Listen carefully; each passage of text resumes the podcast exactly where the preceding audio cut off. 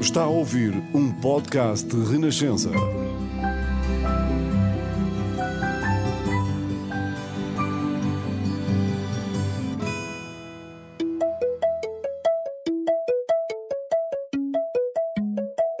Bolsa de Futuro.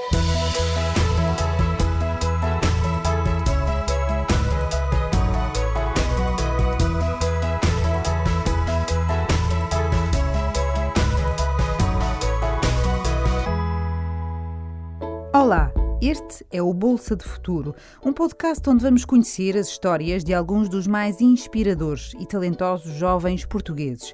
Eu sou a Ana Catarina André e juntos vamos descobrir, das artes à ciência, passando pelo direito e pela economia, os projetos e as ideias da nova geração. Neste episódio temos connosco um jovem maestro.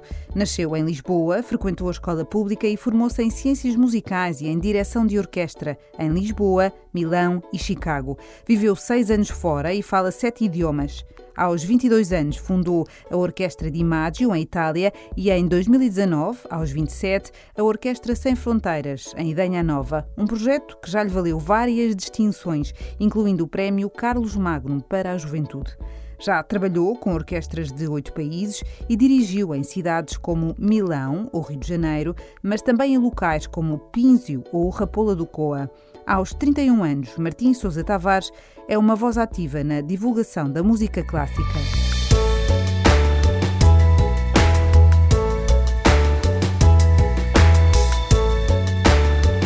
Bolsa de Futuro. Muito obrigada, Martim, por estares connosco neste episódio do Bolsa do Futuro. No teu site apresentas-te como uma pessoa que faz muitas coisas diferentes. Esperas continuar assim daqui a 20, 30 anos? Olá, é um prazer estar aqui. Eu, a resposta é sim. Uh, espero continuar a fazer a mesma muitas coisas diferentes, mas com um ritmo um bocadinho mais baixo do que aquele que, que levo agora. Honestamente, imagino como alguém que já, através do seu trabalho, provou o seu valor e, portanto, isso também me coloca numa faixa de mercado diferente. Já não sou o artista emergente, o que significa que posso escolher melhor os projetos que faço. Neste momento ainda estou numa fase em que é difícil recusar uh, desafios e projetos e coisas porque ainda é novo e nunca fiz e quero experimentar.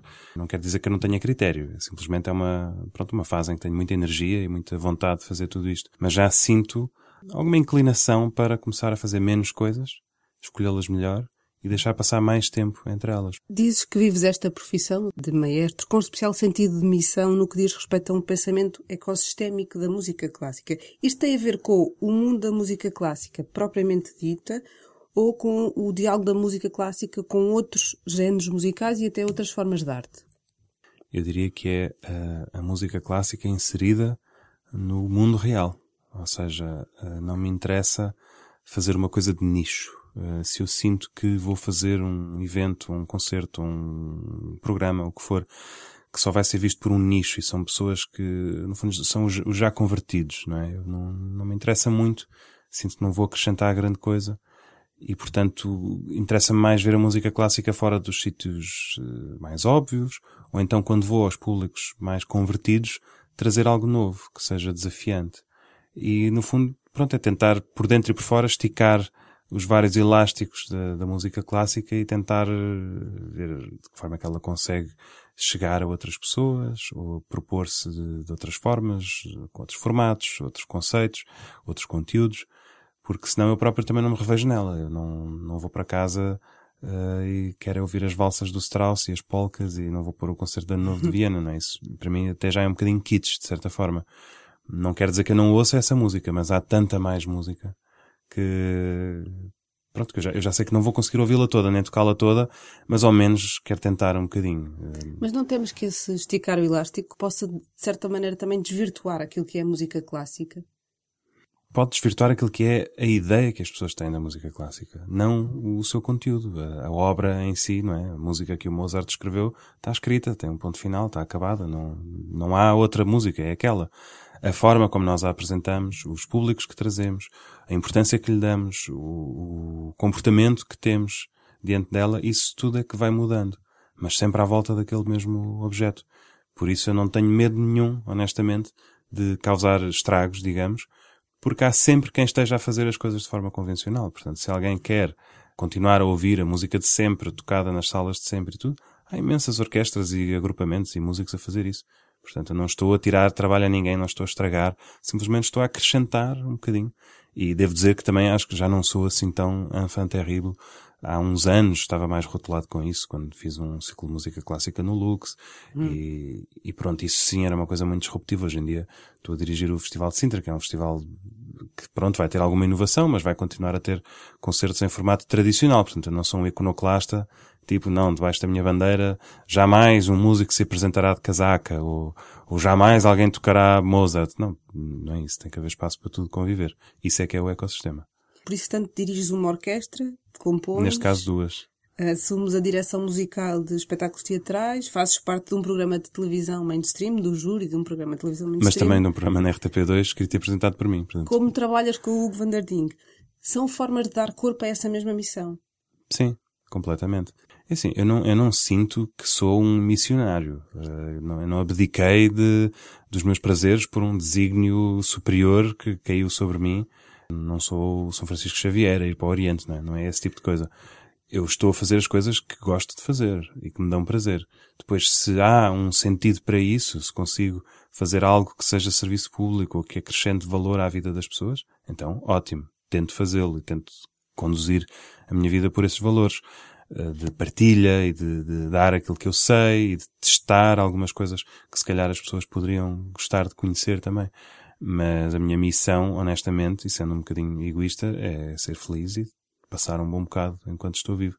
Porque, no fundo, é isso que temos. Estes ambientes todos de que falamos, que são tão diferentes, são todos igualmente confortáveis para ti? Ou há uns que desafiam mais e em que te põem ali numa posição menos Sim, há algumas zonas de desconforto. Uh, por exemplo, trabalhar com orquestras em que sou mestre convidado é sempre um teste de fogo, porque temos de provar o nosso valor a um grupo de pessoas que não nos conhece, que à partida olha sempre com algumas suspeitas, no caso de jovens maestros, então isso é, é visto de forma muito, muito clara.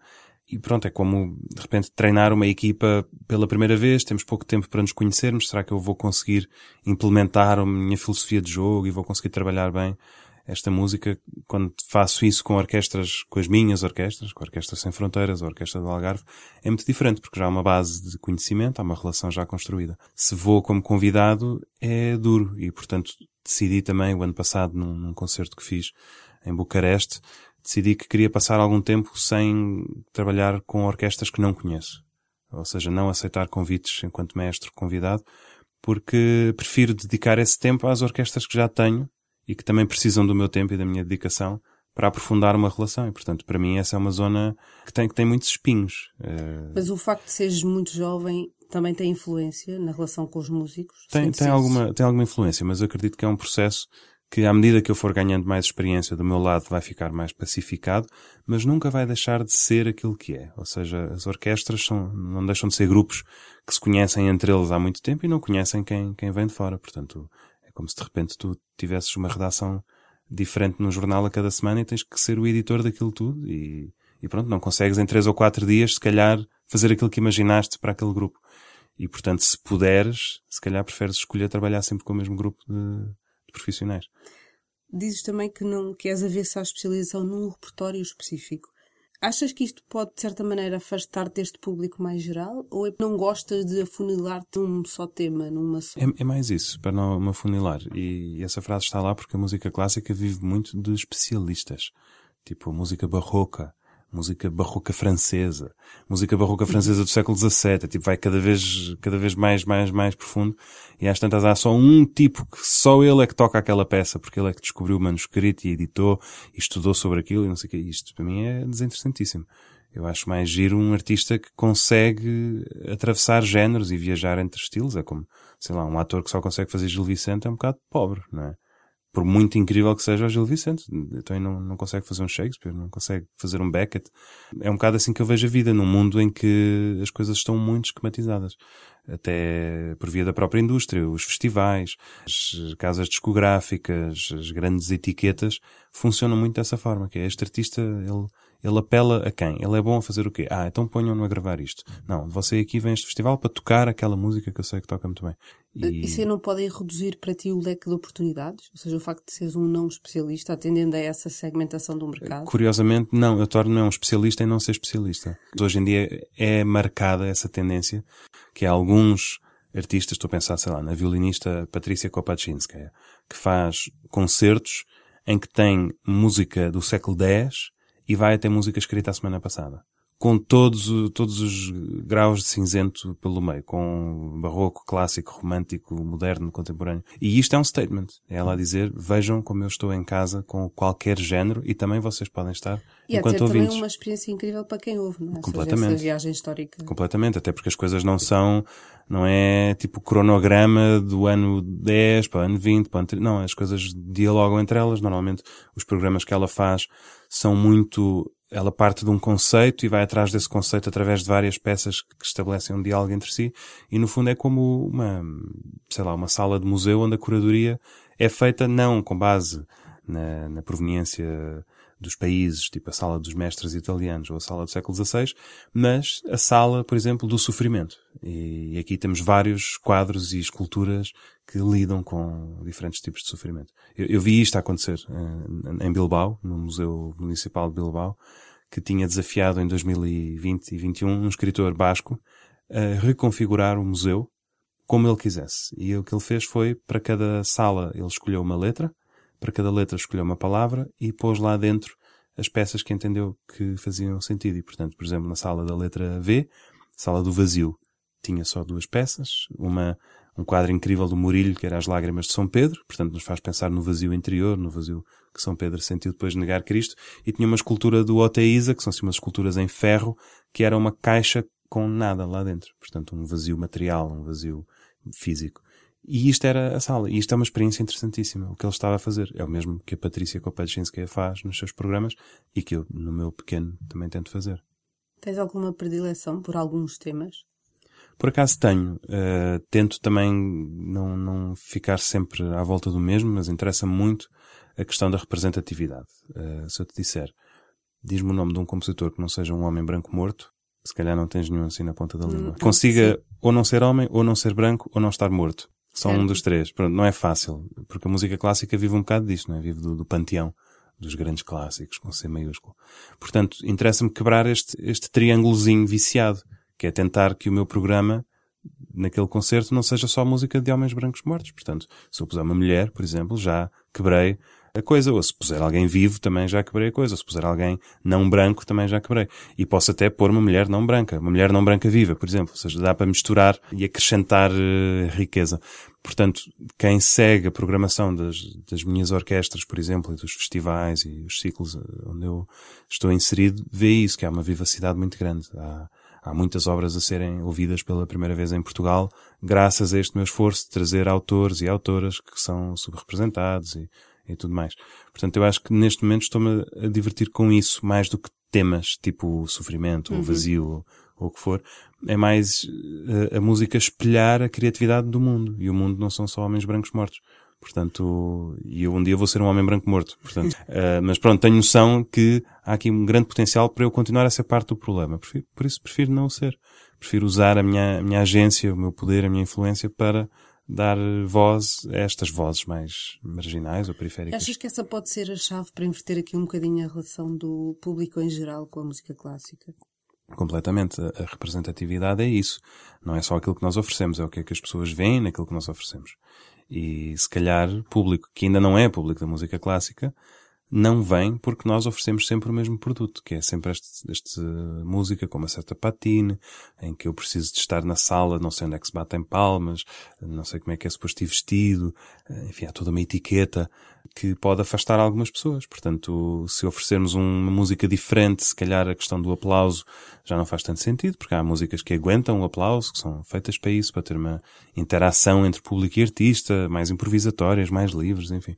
Há muitas expressões hoje em dia eh, que, que permitem isso.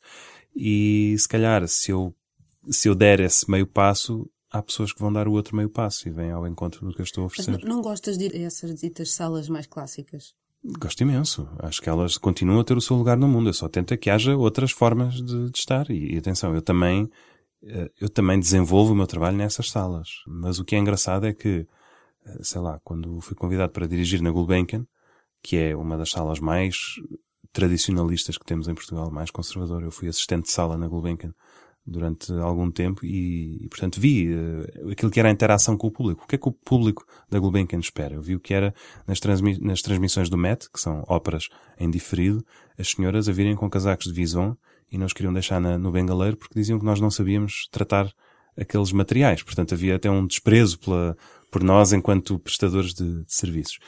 E quando eu fui lá fazer um concerto enquanto maestro, a própria organização, a própria instituição disse, ah, você tem muito jeito para falar, podia agarrar no microfone e antes do concerto dizia assim umas coisas, aquilo que você faz.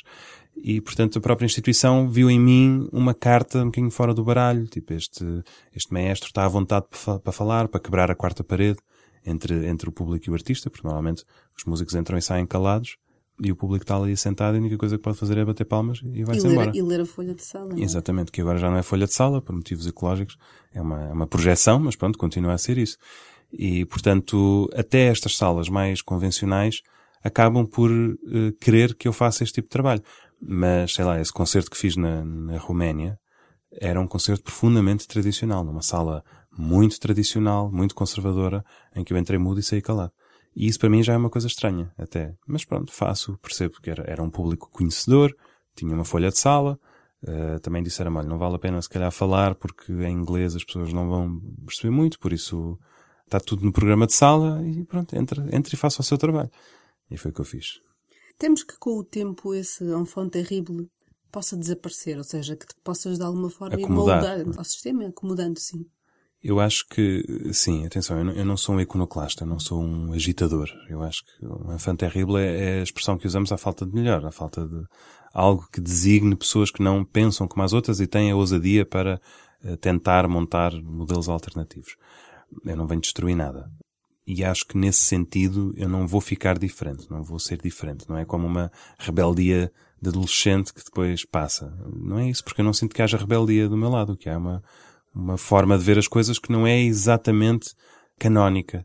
E nesse sentido, duvido que algum dia venha a ser canónica. Duvido que algum dia o meu trabalho de sonho seja entrar mudo e sair calado nos concertos.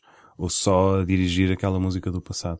Fizeste Erasmus em Bolonha, uma segunda licenciatura em Milão, uma mestrado em Chicago e depois, em setembro de 2018, voltaste a Portugal, porque querias fundar a Orquestra Sem Fronteiras, uhum. este projeto de divulgação da música clássica junto da população em geral, procurando também fixar talento nesses sítios. Porque esta escolha, quando poderias ter uh, ficado a trabalhar no estrangeiro, eventualmente em projetos de maior dimensão, com maior visibilidade até, ainda mais porque tinhas boas uhum. notas. Uh... Sim, eu na verdade eu não sabia se as coisas iam dar certo, por isso eu dei a mim próprio um limite de 12 meses. Tipo, ou vai ou racha, não é? Porque pensei, bom, isto é o tempo máximo que eu consigo desaparecer do radar. Na cidade onde eu estava, a verdade é que havia uma rede de contactos construída e a universidade onde eu estudei e onde me diplomei como o melhor aluno das classes de direção, portanto, com aquilo que eles chamam os Program Honors, a universidade tinha orgulho em mim e, portanto, estava-me a dar oportunidades de trabalho, ainda a uma escala regional, no, estado do Illinois e tudo isso, mas eu estava a entrar, estava a encarreirar ali, de forma orgânica e natural, já pagava os meus impostos nos Estados Unidos, já era contribuinte, tudo isso. E pensei, eu consigo desaparecer um ano do radar e manter vivas as, as ligações através de redes sociais e se calhar uhum. venho aqui picar o ponto uma vez ou uma coisa assim mas uh, queria muito tentar este projeto. E a verdade é que foi uma, uma viagem sem, sem regresso. Eu, desde que saí dos Estados Unidos, nunca mais lá voltei. Desde setembro de 2018. Portanto, mas todos como esses é que contactos. esta ideia? Primeiro, procurar fixar talento em Portugal e depois em regiões tão pouco valorizadas. Assim, eu senti que hum, o caminho que eu estava a fazer, desde que decidi estudar a direção da orquestra, era um caminho pré-feito, que já muitos fizeram antes de mim. E no fundo o que eu estava a fazer era tentar saltar por cima daqueles obstáculos com grande panache, mas no fundo eles estavam lá porque alguém decidiu e portanto é tipo, queres ser ciclista, tens que treinar, tens que comer bem, tens que dormir, aquilo está tudo feito. Se tu fores bom a fazer aquilo, vais ser um bom ciclista. E era um bocado isso que eu me sentia. Era, Numa era, fábrica? Sim, tipo um cavalo de corrida, sabes? A ser treinado, com um espírito muito competitivo, ter de me preparar muito rapidamente para os desafios, portanto havia uma coisa quase um estado sempre alerta, e isso é que te faz ser um bom jovem mestre, é assim que tu consegues furar nas primeiras oportunidades, porque alguém te vai chamar com um dia e meio de antecedência para substituires um maestro, e tu em um dia e meio tens que aprender aquele programa todo, uh, e tens que estar lá em forma e com um sorriso na cara, portanto, era um bocado isso. E eu pensei, bom, se eu, é daquelas coisas, tipo, se eu sair, alguém vai reparar que eu, que eu não estou aqui. Não, vem, vem outro. No, no minuto a seguir, o meu lugar está tomado por outra pessoa. E, portanto, não me interessava muito aquela luta fratricida, ver quem é o melhor maestro e fazer concursos também não era propriamente eh, para mim. E pensei, bom, então vamos lá ver de que forma é que eu consigo ser uh, importante para aquilo que faço. E pensei, no meu país faz falta este projeto, por exemplo. Eu conheço bem Portugal, Fui muitas vezes para, para o interior, os meus avós maternos são de uma aldeia no, no Conselho da Guarda. Passei na infância e adolescência, ainda os primeiros anos de adulto, todos os fins de semana no Alentejo. Portanto, conheço o retrato do país e das suas distribuições e as suas assimetrias de oportunidades. E pensei, isto, olha, aqui está um belo contributo que eu podia dar enquanto artista. As ideias artísticas que tenho, posso implementá-las com esta orquestra também, porque se eu quero, eu quero fazer o quê? Quero tocar música escrita por mulheres posso fazer isso com qualquer orquestra do mundo, não tem que ser a uh, Chicago Symphony. Uhum. Portanto, artisticamente podia ser uh, interessante para mim, não senti que estava a dar um passo atrás, e do ponto de vista humano, social e de impacto, não tinha nada a ver. Portanto, tomei essa decisão. Na altura, para os meus colegas que ficaram a ver-me ir embora, foi como se eu tivesse decidido naufragar por livre e espontânea vontade. Hoje em dia, passados alguns anos, reconheço neles uma certa inveja de, de, pronto, eles deixaram-se ficar naquele caminho, que é um caminho muito duro, muito desgastante, e, e vêm, nem percebem bem, porque seguem-me nas redes sociais, mas eu escrevo os posts todos em português, mas vêm-me a fazer coisas muito diferentes e às vezes perguntam-me, que, que, vida é esta? O que é que tu fazes? Eu percebo que fazes imensa coisa, mas ora, ora estás uh, a comer de um balde de KFC com um tipo muito famoso que é o Van der Ding, estamos a escrever Misantropo, ora estás a dirigir uma orquestra, e isso eu percebo, ora estás na televisão com outras pessoas, eh, vestido de não sei o quê. Pouco, é? Exatamente. E tipo, o que é que é a tua vida? Consegues-me explicar? E, e, pronto, portanto, eu percebo que, de facto, tenho uma vida muito mais colorida do que teria a viver entre hotéis e aviões. Encontraste muitos entraves e, e resistências até à criação da orquestra, enfim, aos primeiros passos que foi preciso dar para, para que o projeto eh, fosse lançado? Uh, eu diria, não mais do que aqueles que já esperava encontrar, porque montar um projeto que vive de mecenato. Nós não temos, ainda hoje, não temos nenhum apoio de, de Estado, nem, nem dinheiros públicos, uh, portanto somos absolutamente uh, independentes, é tudo através da responsabilidade social dos parceiros que nos apoiam. Tinha noção de que, pronto, não é fácil encontrar dinheiro para a cultura. Uh, sobretudo para a cultura no interior do país, sobretudo feita através dos jovens. Mas por outro lado, isto é uma coisa tão nicho que é prioritária. Estamos a falar cultura, jovens e interior. Ou seja, são três bandeiras fortes. E nesse aspecto há poucos projetos. Portanto, consegui com alguma facilidade reuniões e montar logo a coisa.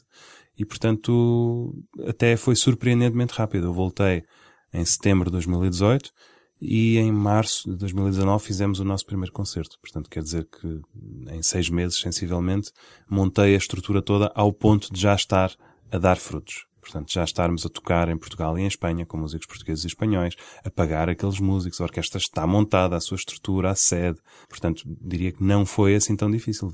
E ouviste comentários, algo do género, mas as pessoas aqui não gostam dessa música, não vão a estes concertos, não, não estão habituadas. Ouviste este tipo de Ouvi, comentários? claro. Sim, sobretudo a nível do poder local. Uh, tive muitas, incontáveis uh, reuniões e telefonemas e chamadas. Isto foi antes do Zoom, não havia Zoom coisa nenhuma. Os, os Zooms só vieram com a pandemia e eu estava a fazer isto no fim de 2018. Portanto, eu lembro-me de a diretora do Teatro de Bragança uh, ter interesse em mim e eu dizer eu vou a Bragança. E, portanto, carro Lisboa-Bragança, Bragança-Lisboa uhum. para ter uma reunião que se calhar podia ter sido 15 minutos.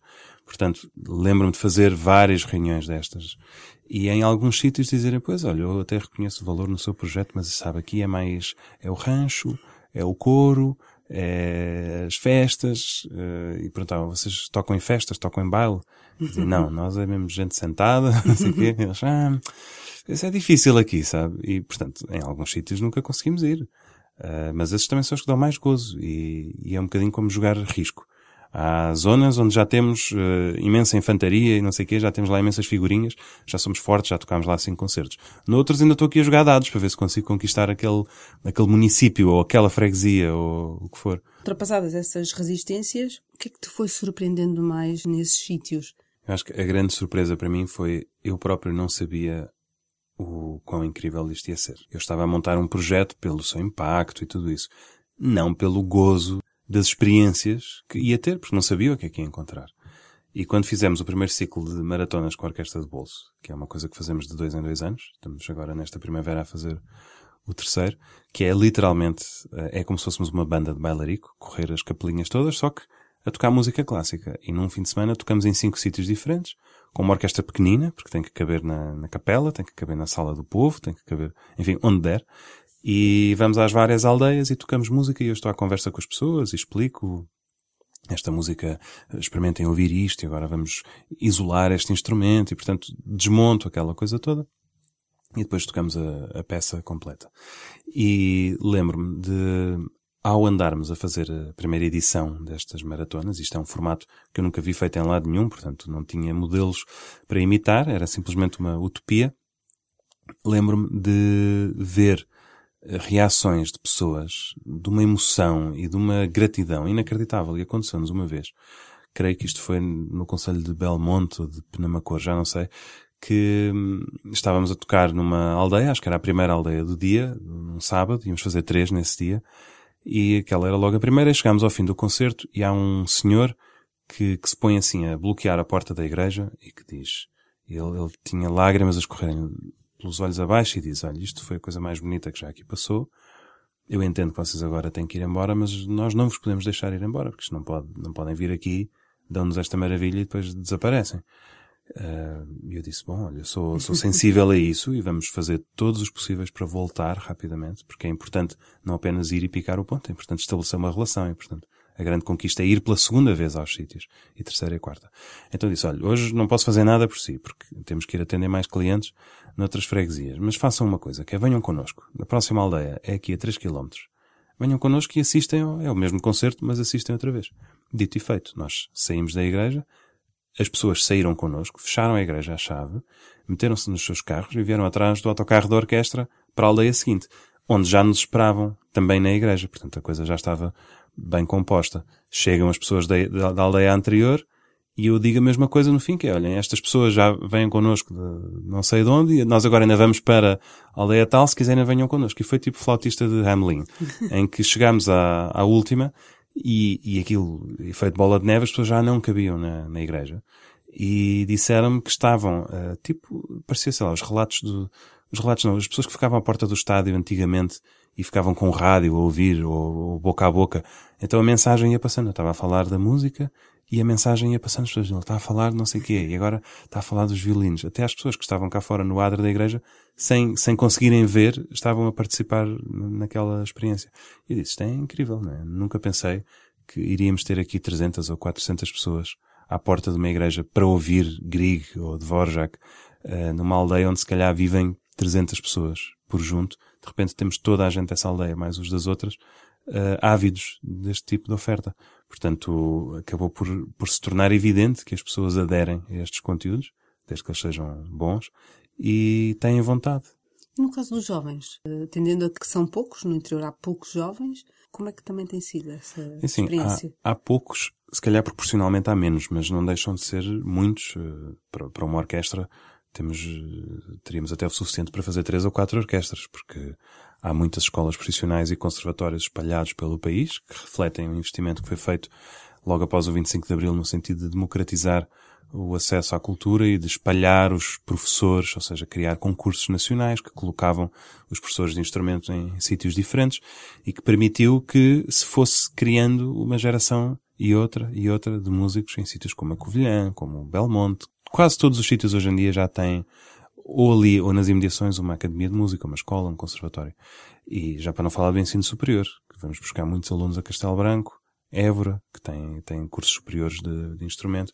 Portanto, tocar em orquestra faz parte do currículo deles. E, portanto, tudo somado, nós o que estamos a fazer é consagrar o valor que já existe neste investimento feito pelo Estado, feito pelas famílias, feito pelas escolas para formar estes jovens. Nós, no fundo, é chegar lá e colher os frutos daquilo tudo e, portanto, agarrar nos melhores e pô-los a tocar connosco e pagar-lhes para eles sentirem o, o, seu valor recompensado e para acreditarem que isto é uma profissão com futuro. Há alguma obra que te emocione particularmente dirigir? Uma? Olha, por acaso, sim, e é a que vamos fazer agora nas maratonas desta primavera de 2023, que é uma peça que já fiz várias vezes com várias orquestras, sei aquilo de cor e salteado, que se chama O Idílio de Siegfried, que é uma peça de Wagner, que ele escreveu para a mulher como presente de aniversário. A mulher fazia anos no, no dia de Natal. E a história daquela música é muito bonita porque é uma, é para uma orquestra pequenina, portanto para nós está perfeito. E eles na altura viviam numa casa no, no Lago Lucerna, na Suíça, e os quartos deles eram no segundo andar. Então ele fez com que a orquestra entrasse toda, manhã cedo, em silêncio, de surpresa, para o andar de baixo, na, por baixo das escadas, e começaram a tocar aquela música. E é a música mais doce, mais quente, mais uh, terna que se possa imaginar. E portanto a mulher acorda com aquilo, é? com aquela música a vir debaixo do chão e em camisa de noite vai, sai do quarto e vai às escadas e vê ali uma pequena orquestra com o marido a dirigir aquela música. E a música é absolutamente irresistível, é lindíssima, são 20 e tal minutos, é como entrar numa banheira de água quente, a pessoa derrete. Aos 7, 8 anos a tua mãe deu-te um piano em vez de ter dado um cão, como lhe tinhas pedido. Foi esse presente que marcou o teu percurso?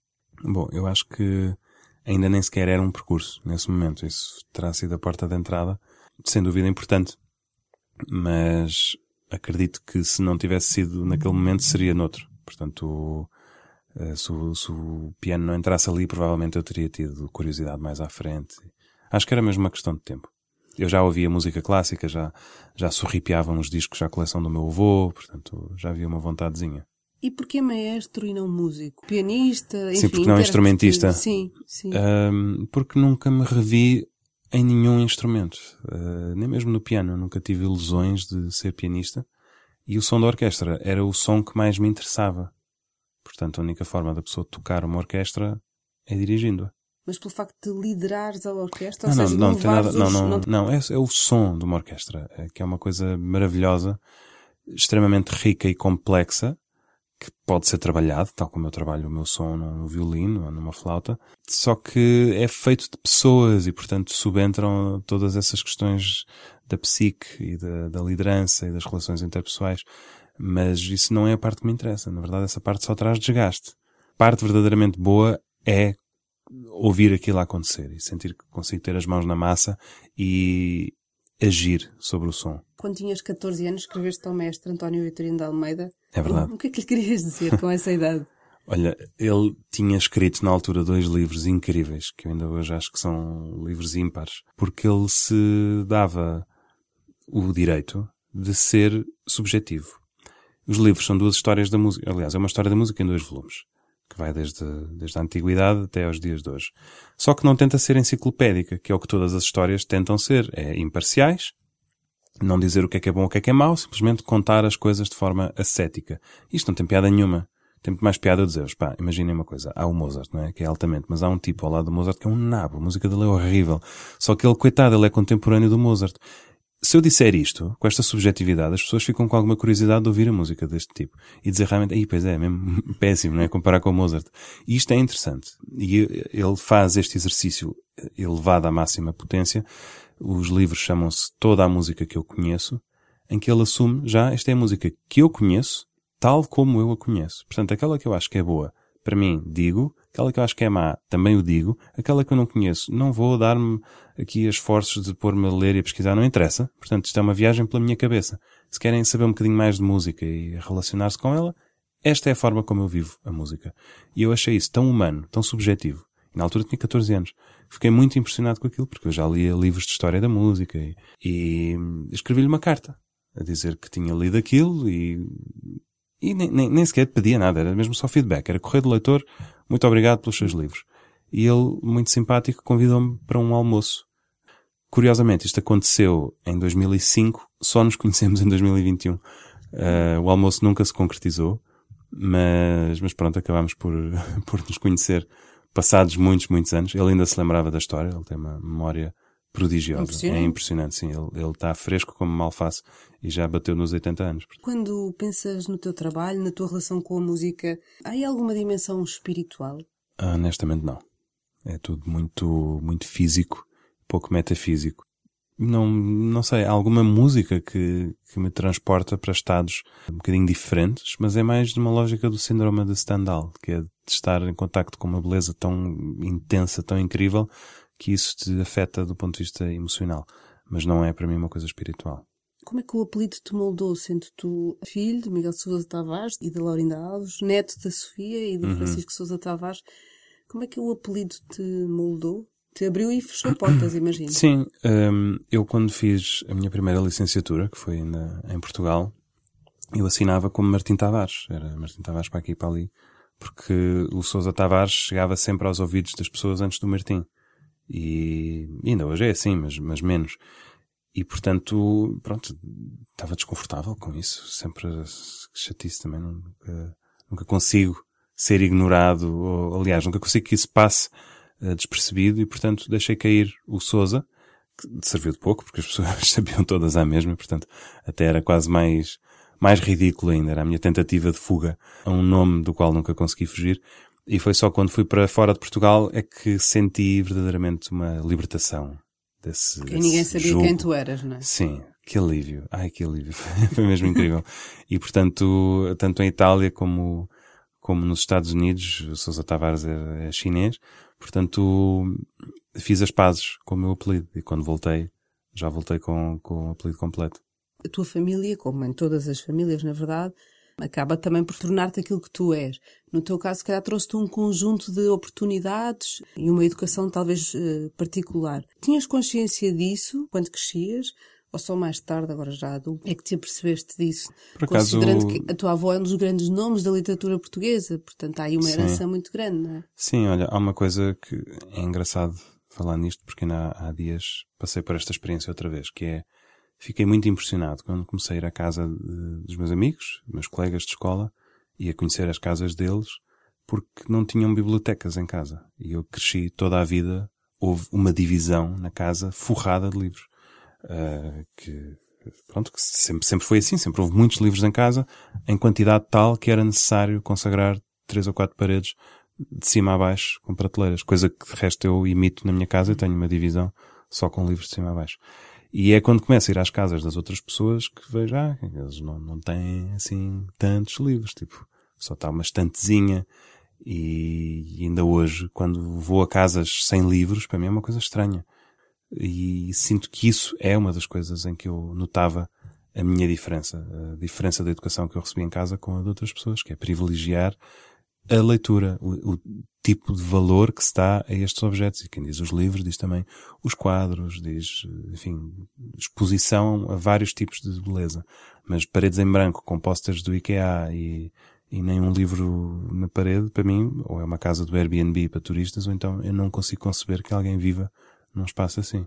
Li uma entrevista tua recente em que defendias esta ideia de que todos os cidadãos portugueses pudessem ter ferramentas de uma plena eh, participação cultural, independentemente de estarem no litoral, no interior, enfim, ou nas ilhas. Como é que achas que isto se pode tornar realidade? Assim, há- aquilo que impede as pessoas de acederem à participação cultural são eh, barreiras de três tipos. Barreiras sociais, económicas e físicas. Eh, as económicas eh, são coisas tão simples como, por exemplo, há pessoas que vivem no quarteirão do Teatro Nacional da Ana Maria II, mas nunca foram ao teatro. Porque aquilo não é para elas, porque entras e vês aqueles lustres e tudo mais, portanto, naqueles bairros ainda muito populares, ali na Rua das Portas de Santo Antão e tudo isso, até havia um programa que era a primeira vez, que era para levar pessoas dali ao teatro. Estas são as barreiras económicas barra sociais, das pessoas que não Mas- sentem mas que aquilo é para as elas. do interesse, não é? Em A barreira sentido? do interesse, no sentido da falta do interesse que as pessoas também têm. Exatamente, por- que é a barreira intelectual, Sim. essa. Que é tu não achares que aquele tipo de oferta vai ao encontro dos teus interesses. E isto quebra-se através da educação, em primeiro lugar. As escolas aqui são fundamentais ao promover uma educação para a cultura, em que as pessoas se vão habituando a crescer com este tipo de conteúdos e naturalizá-los e humanizá-los, e não uh, os Lusíadas ou Fernando Pessoa serem objeto de estudo uh, musealizado que está uh, é equiparável a uma equação de terceiro grau ou, uh, sei lá, o Teorema de Pitágoras, não é? O que é uma pena, porque são obras de arte, ao contrário do Teorema de Pitágoras. O Fernando Pessoa é para ser mesmo fruído, não é um recurso matemático, não é uma, não é uma equação. E, portanto, eu acho que na escola há um fator preponderante. E depois as instituições também têm a responsabilidade de mediar os seus conteúdos, de ter a noção que aquilo que elas oferecem não é interessante para toda a gente. O problema não está na oferta em si, está nesta barreira. Portanto, é preciso criar um serviço de mediação para quebrar essa barreira. Por exemplo, a Gulbenkian tem uh, uma coleção, a coleção do fundador, obras incríveis. Porquê é que não há mais pessoas a quererem ver o Lalique da Gulbenkian? Então, a Art Deco não interessa às pessoas? Não. Então, se não interessa, temos que fazer com que interesse, não é? Porque a Art Deco é fascinante. E, se... e o problema não está na Art Deco. Portanto, um serviço de mediação aqui torna-se fundamental. E, felizmente, cada vez mais instituições o fazem. A Gulbenkian é uma delas, por exemplo. Obrigada. Obrigado eu. Bolsa de Futuro.